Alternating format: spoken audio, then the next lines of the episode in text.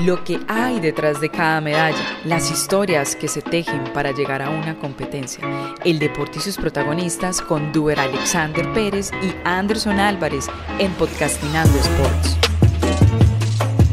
Hola, ¿cómo están? Bienvenidos a esta nueva entrega de Podcastinando Sports. Hoy nos acompaña Vincent Peluar, bicicrosista y además entrenador de BMX. Vincent, después de mucho tiempo, por fin te tenemos acá en Podcastinando Sports. Exacto, Duber, lo, lo logramos. Eh, es algo que venimos planeando hace rato.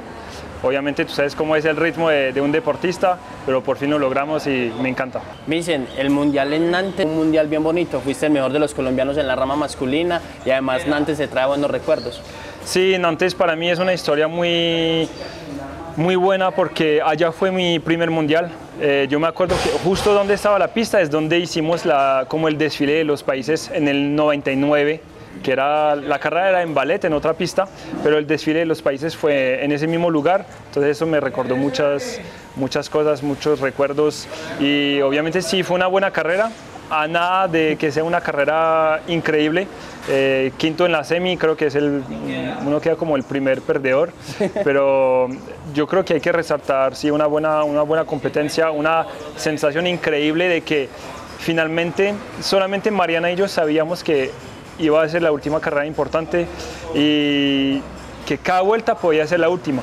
Entonces eso generó una no una ansiedad, pero un estrés eh, y una sensación que la verdad fue inolvidable para mí. Miren, ¿cómo fue esa charla entre tú y Mariana? Precisamente en esa vuelta a vuelta, cómo conversaban, cómo se daban ánimos el uno al otro y sobre todo qué te decía Mariana teniendo en cuenta lo que nos acabas de contar. Bueno, durante la carrera fue algo muy especial porque primero era como ese secreto guardado para los dos, eh, una sensación que era muy difícil explicar, eh, uno escuchaba comentarios, por ejemplo yo me acuerdo que el primer día de carrera, eh, Germán Medina, el pollo, Mariana solamente tenía que correr una vuelta y le dice, no, Mari, ve, ve al hotel a descansar, que mañana, mañana viene lo más importante. Y Mariana no podía explicar por qué, pero le dijo, no, yo me quedo, yo me quedo acá porque a mí me tocaba los octavos de final y ella decía, no, no, yo me quedo, mm, yo estoy bien, voy a hacer recuperación acá en la pista, pero yo me tengo que quedar. Y él no preguntó más, pero nosotros sabíamos exactamente por qué. Y cuando pasé esos octavos, que eran unos octavos muy apretados, tenía una manga muy, muy dura, no había empezado muy bien el, el, fin de, pasé por el last chance, tenía, sentía mucha tensión que no, no supe manejar muy bien al principio, pero cuando pasé los octavos para estar en el final del, del otro día, en los cuartos, eh, yo me acuerdo que se nos salieron las lágrimas porque era un, un descanso muy grande que listo, iba a ser la última, pero por lo menos iba a estar en los dos días de carrera. Dicen, termina el mundial y qué pasa por tu cabeza bajo el contexto que nos estás narrando. Eh, bueno, la primera sensación fue una frustración grande porque quedar quinto en la semi, yo cometí un error en la última recta, sentí que estaba volviendo para atacar a, Molina, el argentino, en ese momento. Eh, igual, quedé muy contento por el campeonato. Mariana había pasado la final, que era un logro muy grande en esa época porque venía de un proceso muy, muy duro, muchas caídas, muchas lesiones, un año como complicado. Entonces, estar en la final también fue un, un logro para nosotros. Y, pero cuando sacaron las carreras ya solté todo y me di cuenta que ya era el momento de, de dejar como el, el más alto nivel y obviamente se nos, se nos, salieron las lágrimas, lo anuncié a mis papás ahí justo después, entonces fue una llorada colectiva ahí entre, entre todos, pero fue un recuerdo, un recuerdo lindo. Vincent, llega el mensaje o el post en redes y cuáles fueron esas reacciones, algunos mensajes que te hayan sorprendido. No, yo agradezco mucho a la gente que me ha escrito, que sean comentarios o en, privado, eh, sentir que puede generar admiración en muchas personas, ser un ejemplo para muchas personas y generar respeto de, sobre todo de los otros competidores que tenemos. Eso me, da, tranquilidad eh, y creo que ayuda, ayuda a dar ese paso porque uno siempre trata de, de salir por la puerta más grande que uno pueda y yo creo que yo, yo pienso que salí por mi puerta grande. Vincent, hoy miras en retrospectiva tu carrera y estás satisfecho con todo lo que lograste deportivamente hablando. Estoy satisfecho, eh, estoy contento con lo que he logrado, sobre todo en los últimos dos, tres años. Eh, obviamente el hecho de como ya representar a Colombia, eso me ayudó como a, colombianizar mi forma de correr y eso obviamente eh, me ha ayudado mucho. Lo único que me voy a arrepentir es no haber sido o colombiano antes, porque eso me ha cambiado la vida en términos de en la forma de correr, la forma de, ser, porque uno se colombianiza también en el día a día y eso me ha ayudado mucho en, en mi forma de pensar. Vengo de, de un ejemplo francés muy muy organizado, muy cuidadoso a, veces. Y eso a veces de pronto eh, puede ser una desventaja en el momento de correr, pero cuando uno se colombianiza y ya le meche mucha alegría, mucha berraquera como dicen, todo eso, esos ingredientes hace que a nivel deportivo eso ayuda demasiado. Bueno, además de colombianizar desde lo deportivo, en tu día a día, ¿qué crees que, que marca un Vincent cuando era netamente francés y ahora el francioqueño, como muchos le decimos de cariño? No, como te decía, el hecho de, de sentirse colombiano, eh, yo creo que acá de pronto encontramos a, a mucha gente que de pronto tienen menos, pero con ese poquito pueden ser muy felices. Eso es lo que más me ha enseñado Colombia, eh, agradecer con lo que tenemos, eh, ver siempre el lado positivo de, muchas cosas, que las cosas siempre pueden ser peor, entonces tomar ese, ese, ese lado positivo en la vida y yo creo que eso es lo que, lo que es el colombiano. Esto es Podcastinando Sports. Donde bueno, todos somos compañeros porque todos necesitamos sumar puntos para el país pero al ser un deporte individual, bueno, yo también necesito destacar por encima de los demás para estar mejor rankeado, para que dentro del seleccionado yo pueda ser el opcionado. Sí, exacto. No, esa situación no es, no es fácil de manejar porque uno siente que se acerca el momento de, de demostrar y clasificar, en ese caso que eran las últimas dos paradas de Copa Mundo en Italia y en Bogotá. Eh, uno siente que ese momento está llegando uno siente que está bien, pero siempre lo importante es hacerlo, hacerlo realidad. Y eso, eso no, no es fácil, no es fácil, pero para eso trabajamos. Eh, igual se empezó a sentir la tensión interna, eh, había personas que, que, que, estaban más tranquilas porque por unos criterios de selección ellos sabían que, que la clasificación estaba casi que, hecha y después venía unos criterios de parámetros del mismo año del rendimiento en el momento. Entonces ahí uno sabe más o menos con quién está compitiendo, que esté en la selección o que no esté en la selección en, ese momento. Entonces ahí empieza obviamente a, generar eh, tensión, eh, uno lo ve, uno lo siente. Yo creo que la gente también lo puede percibir, y, pero creo que es parte del juego. Dicen vos, en tu caso personal, ¿cómo lidias con eso?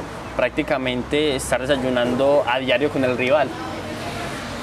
Yo creo que yo tuve una gran ventaja es poder compartir con mi esposa, con Mariana, estar juntos, estar apoyándonos siempre, eh, sentirme como en casa porque finalmente yo estaba, yo estaba en familia, yo estaba con, con ella y eso ha sido, ha sido una, una, gran ventaja. Igual es un puesto que yo me he ganado en la selección, primero hace unos años y después eh, por los resultados también del, del, momento yo, yo me gané ese puesto en la, en la selección y, y es algo que eso nadie lo puede discutir. Vincent, pasa a Bogotá, sale la resolución, conocemos los nombres de las personas que van a ir a Tokio. ¿Cómo recibiste esa noticia? ¿Dónde estabas? ¿Cómo te llegó? Bueno, la resolución, yo me, recuerdo que llegó el viernes después de la Copa Mundo eh, en Bogotá. Eh, obviamente eso era como oficializar pero uno el, el, domingo después de la carrera uno sabía quién iba a los Olímpicos porque los criterios eran muy claros, eh, se veía o sea, uno sabía quién estaba contento con la, clasificación y quién no estaba. Eh, en mi caso yo sabía que había clasificado, había llenado dos de los tres puntos de, de criterios para clasificar entonces, mientras solamente Carlos tenía tres y el, resto de las personas no tenían ningún criterio eh, chuleado por, los, por la resolución. Entonces ahí uno, todo el mundo sabía que, quién, quién iba y quién no iba. O sea que no hubo mucha diferencia cuando se hizo oficial. No, era solamente oficializar en, en, un papel, pero todo el mundo sabía. Pues los que sabían cómo funcionaba, es lo que yo que me, me dolió un poquito en esa época, es que mucha gente habló sin saber. Y eso yo creo que es una lección que todo el mundo tiene que aprender. Cuando alguien quiere opinar, quiere juzgar, es muy importante informarse antes de hablar. Y en ese caso todo el mundo sabía, internamente todo el mundo sabía. Bueno, Vincent, todos sabemos lo que sucedió luego de la oficialización. Era algo que ya ustedes conocían, como bien nos acabas de explicar, pero todo lo que sucedió, las críticas en redes, los ataques personales, ¿cómo viviste toda esa parte? No, eso ha sido una época muy, muy difícil, hay que ser sincero, no ha sido fácil, no ha sido fácil eh, recibir amenazas de muerte, literal, eh, por todas partes, que será por mi cuenta, por la de Mariana. Eh, no ha sido fácil no poder entrenar por dos semanas porque nos decían no se vayan a mover de la casa, que la cosa está caliente. Entonces perdimos dos semanas de, entrenamiento estando en casa, tratando de, salvar el nivel físico-técnico que teníamos, trabajando desde casa. Eso sabemos que no es, no es fácil y aplazar también un viaje en el extranjero porque eh, con ese, como digamos, eh, con ese mierdero de la selección, eh, Germán Medina no podía salir del país porque eso generó una, un proceso jurídico, muchas cosas que la verdad no valían la pena y eso nos castigó a todos, a todo el equipo que sea Carlos, Mariana o yo o hasta el mismo staff que necesitaban avanzar y preparar esos juegos con tranquilidad, con serenidad, pero es algo que al principio eh, nos costó, pero desde el momento que nos subimos todos en el avión como equipo, ha sido un momento, la verdad, increíble, unos recuerdos como equipo, como esa, esa sinergia, armonía que teníamos dentro del equipo, es algo que yo nunca había vivido en, la, en mi vida deportiva. Y yo creo que eso nos ha servido tanto como para, para Mariana lograr una tercera medalla mientras no estaba muy bien, o Carlos lograr otra medalla también mientras eh, a dos semanas de la competencia es la, la, cosa, el panorama está muy oscuro para él y para mí eh, finalmente cumplir con mi objetivo que era estar en una semifinal olímpica.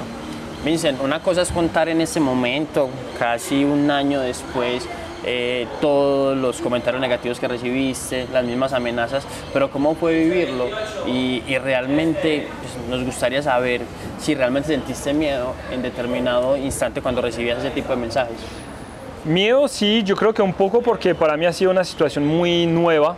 Eh, no sabía que solamente para una carrera, aunque sean los Juegos Olímpicos, solamente es una carrera deportiva, que si vamos seguramente cumplimos con un sueño, pero si no vamos, tampoco nuestra vida va a ser un desastre. Eh, yo creo que hay cosas más bonitas en la vida que, que, ir a unos Juegos Olímpicos. Obviamente cuando uno lucha por eso eh, y que lo cumple, es una satisfacción gigante. Pero sí, uno, siente, uno no se siente cómodo con eso. Y más que miedo, uno se siente triste. Eh, triste porque ve a gente que encuentra muchas veces, casi todos los días, eh, que te hacen buenas, buenas caras y finalmente eh, cuando pasa algo así, eh, o sea, te, te, clavan el cuchillo en la espalda, literal. Y, pero también sabes que yo agradezco mucho en esa época porque ahí pude ver los verdaderos amigos, las verdaderas personas que me apoyaron, hasta gente que nunca había pensado, gente que podía saludar de forma muy cordial, pero de ahí no, no pasamos.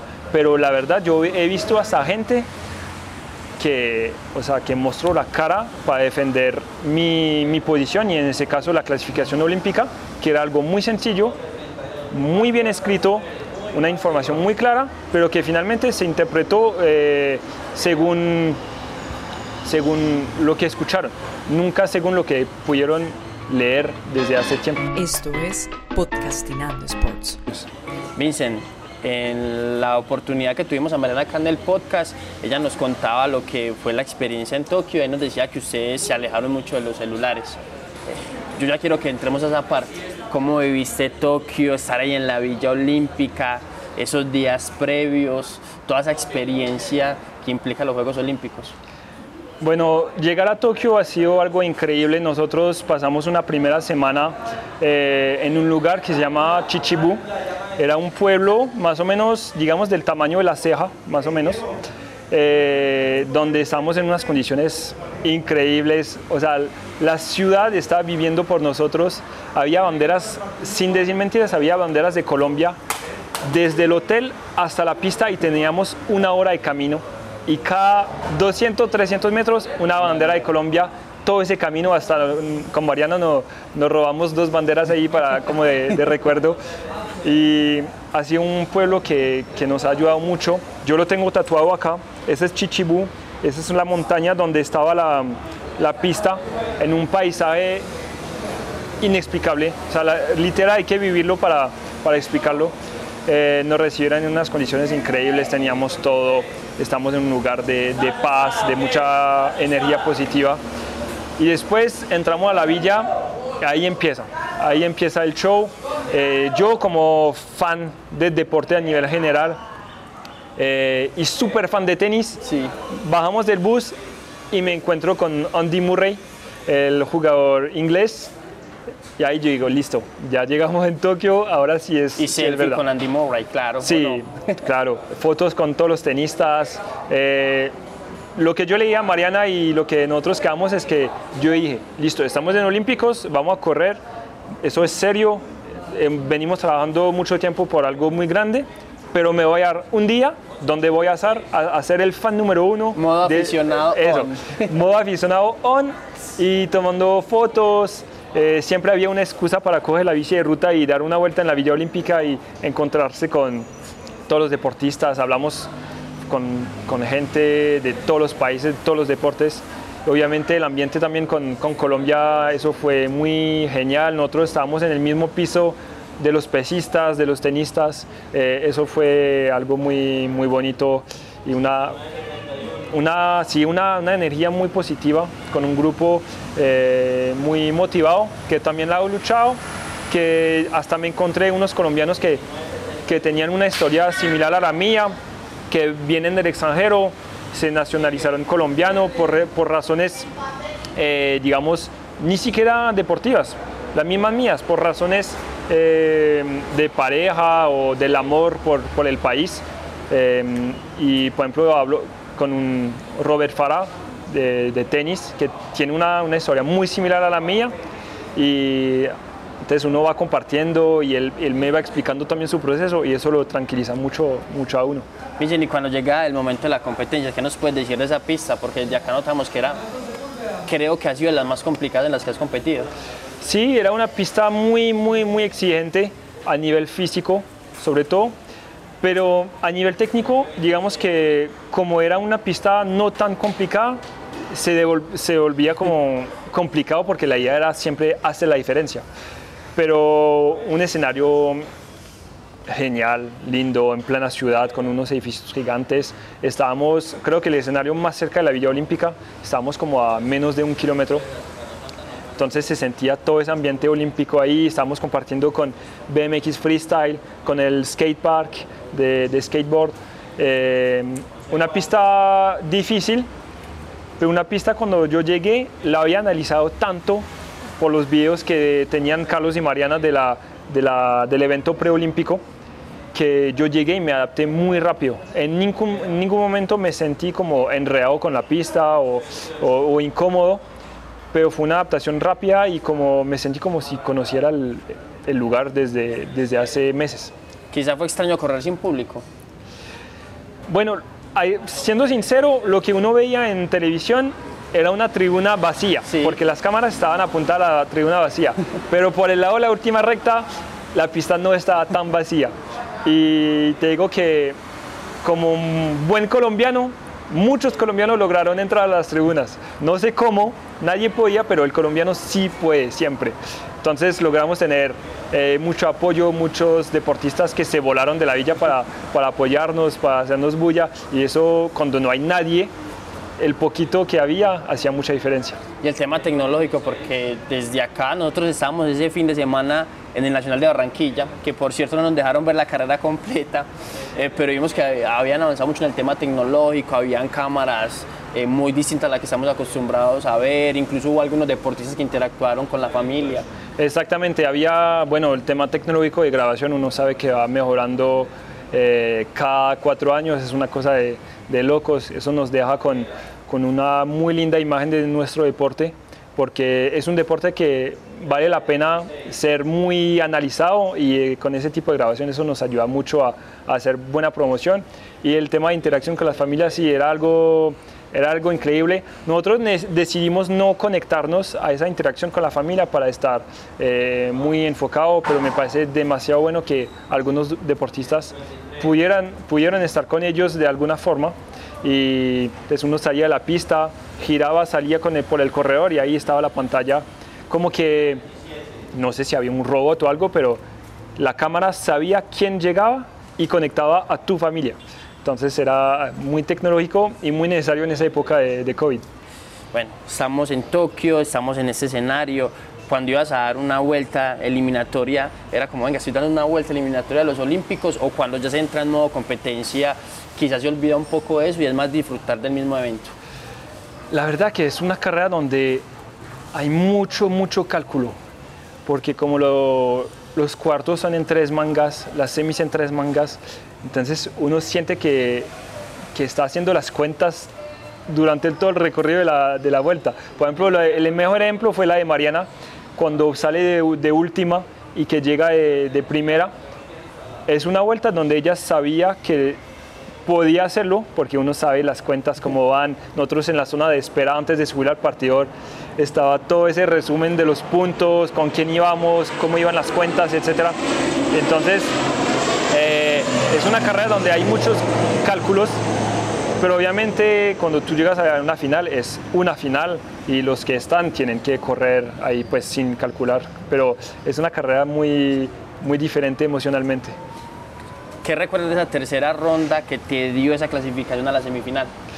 Era de mucha tensión, además, ¿por qué? Porque nosotros en la segunda manga con el suizo Simón Marcuar, o sea, quedamos exactamente con el mismo tiempo pero a mí me pusieron de quinto y a él de cuarto. Entonces, eh, sí o sí, tenía que estar dos puestos adelante de él. En esa manga salí bien.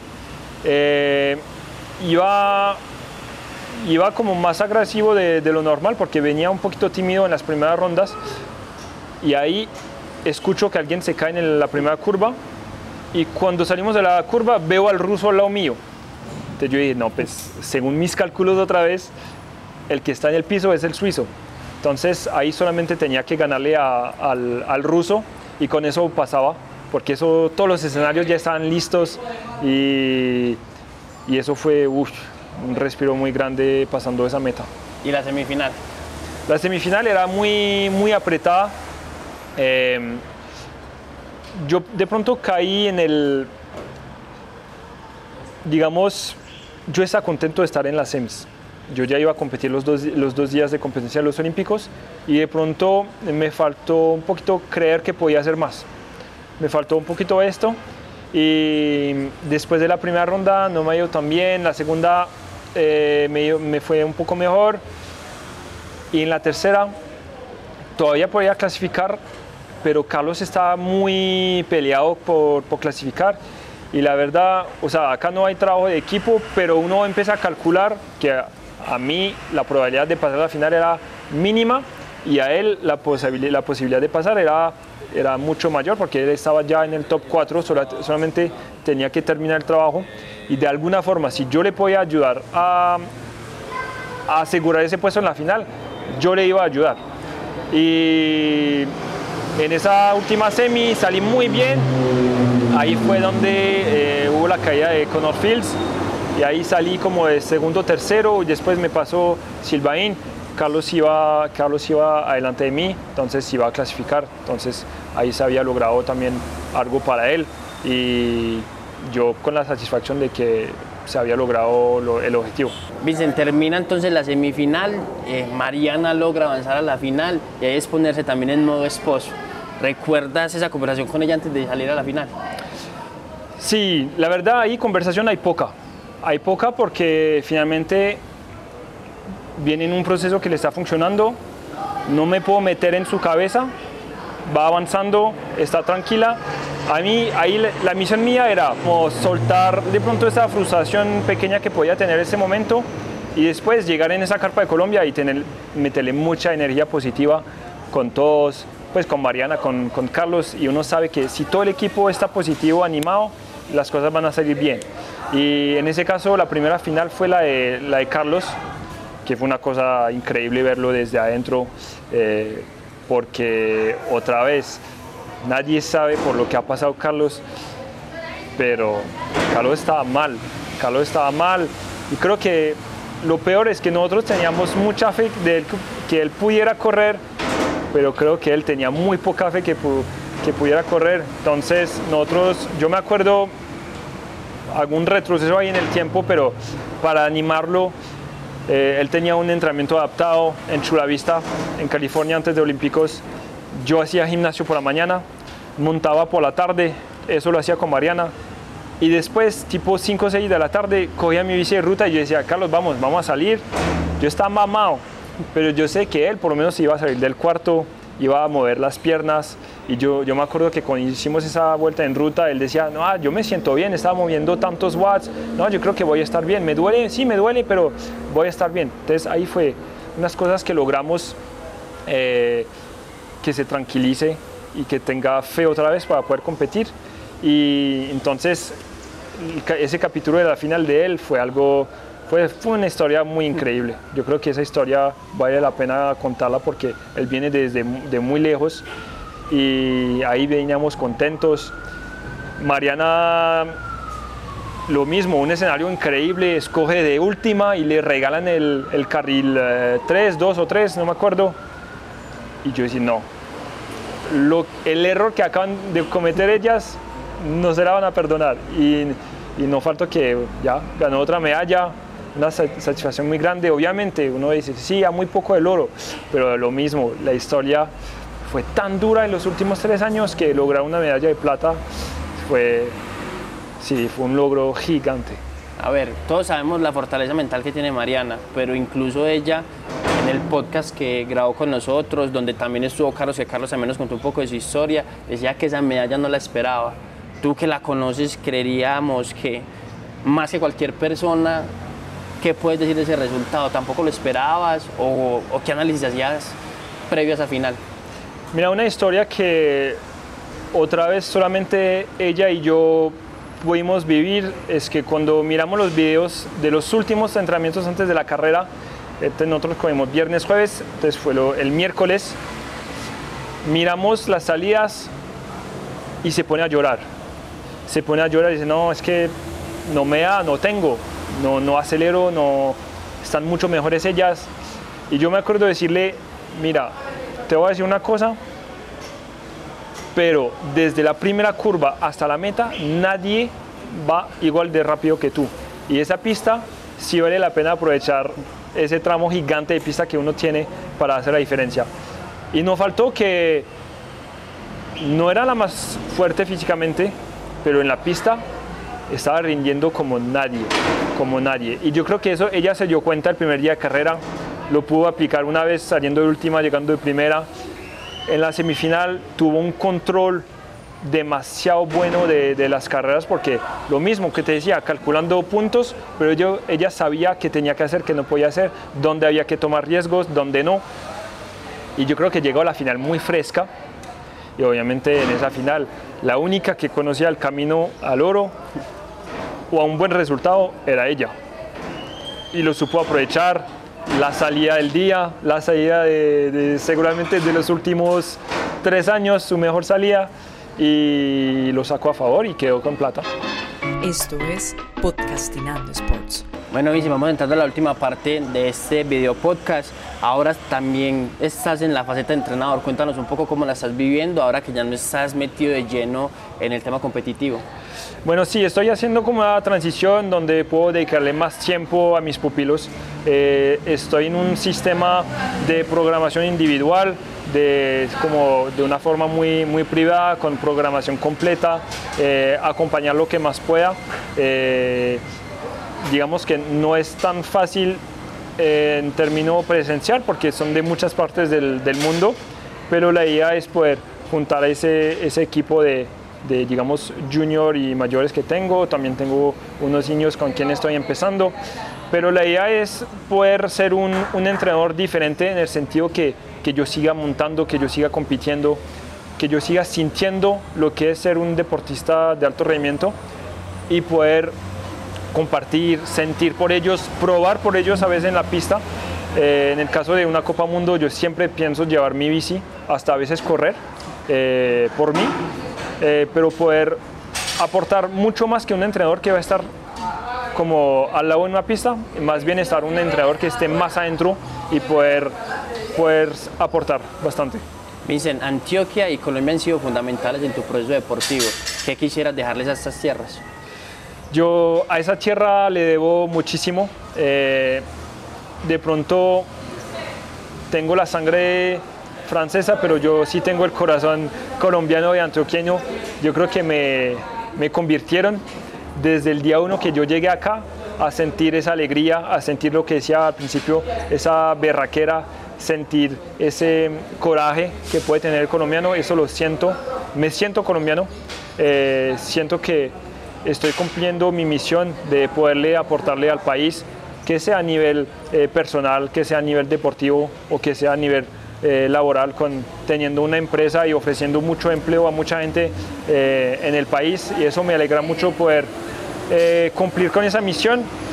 Eh, es un país por lo cual voy a luchar siempre, eh, que voy a representar y que voy a defender eso por toda la vida. Dicen para terminar, el ciclismo de pista, por lo que nos traen el radar. Bueno, siendo honesta, el ciclismo de pista ha sido el, el por qué eh, decidí representar a Colombia eh, a nivel de la UCI. Eh, pocos saben esa historia, pero yo primero me, me nacionalicé colombiano para poder quedarme toda la vida acá y no tener, no sentir la obligación de volver a Francia unos días para volver otra vez a Colombia. Entonces de ahí salió el, el tema de nacionalidad y una vez estaba en el velódromo y Jaime, el profe de pista, me dijo, em, ¿cuándo nos vas a arrancar el equipo? Yo no, pues yo le molestando, yo le dije, no, cuando quieras. Y yo me acuerdo que eso fue una semana de que él se vaya a una Copa Mundo y el lunes después de la Copa Mundo tenía todo el formulario para hacer el cambio. Yo, entonces me acuerdo que fue en septiembre de 2018 y que esa hoja que la imprimí y se quedó por ahí dos meses en la, en la mesa y todos los días la estaba viendo. eh, la estaba viendo y me demoré en tomar la decisión, pero yo creo que tomé una buena decisión en representar a Colombia. Y de hecho, la primera vez que representé a Colombia a nivel deportivo fue en pista. Fue en Bolivia, en Cochabamba, en el 2019, en septiembre. Y fue la primera vez. La idea era tener un proyecto en pista. Los caminos y las- la vida hizo que finalmente fuera en, BMX, pero la idea era en pista. Hoy, al, al día de hoy, tengo unos proyectos diferentes que trataré de contar lo más pronto con altas expectativas a nivel deportivo para el 2023, 2024, pero les estaré contando. Bueno, temas de los que estaremos pendientes. Vincent, ¿cómo te sentiste en este video podcast? Muy bien, muy bien. Muchas gracias por el espacio. Eh, yo creo que es un espacio donde la gente podrá entender que, que yo sí amo ese país, que yo sí soy colombiano y francioqueño. Eh, que ese episodio de mi vida creo que la gente lo va a tener que usar para aprender, para no repetir los mismos errores que, que vienen ya casi en el caso, por ejemplo, de una clasificación olímpica. Eh, es muy importante, eh, primero que estamos solamente en un deporte, que lo que siempre dice Mariana en Juegos Olímpicos, primero los Juegos, entonces que tomar ese objetivo de una forma muy, muy alegre y gracias por ese espacio porque yo pienso que mucha gente va a poder eh, identificar eh, con lo que yo he vivido y, bueno, aprovecho de nuevo para agradecer mi familia y, mis amigos y las personas que me apoyaron en ese proceso que no ha sido fácil, pero que ha sido seguramente la mejor lección que puedo tener en la vida.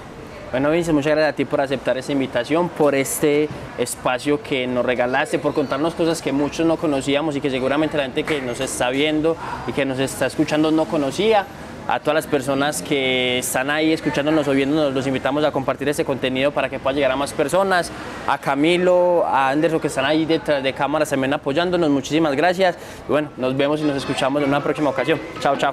Esto es Podcastinando Sports. Si te gustó este contenido, dale compartir y seguir. Nos escuchamos en una próxima ocasión.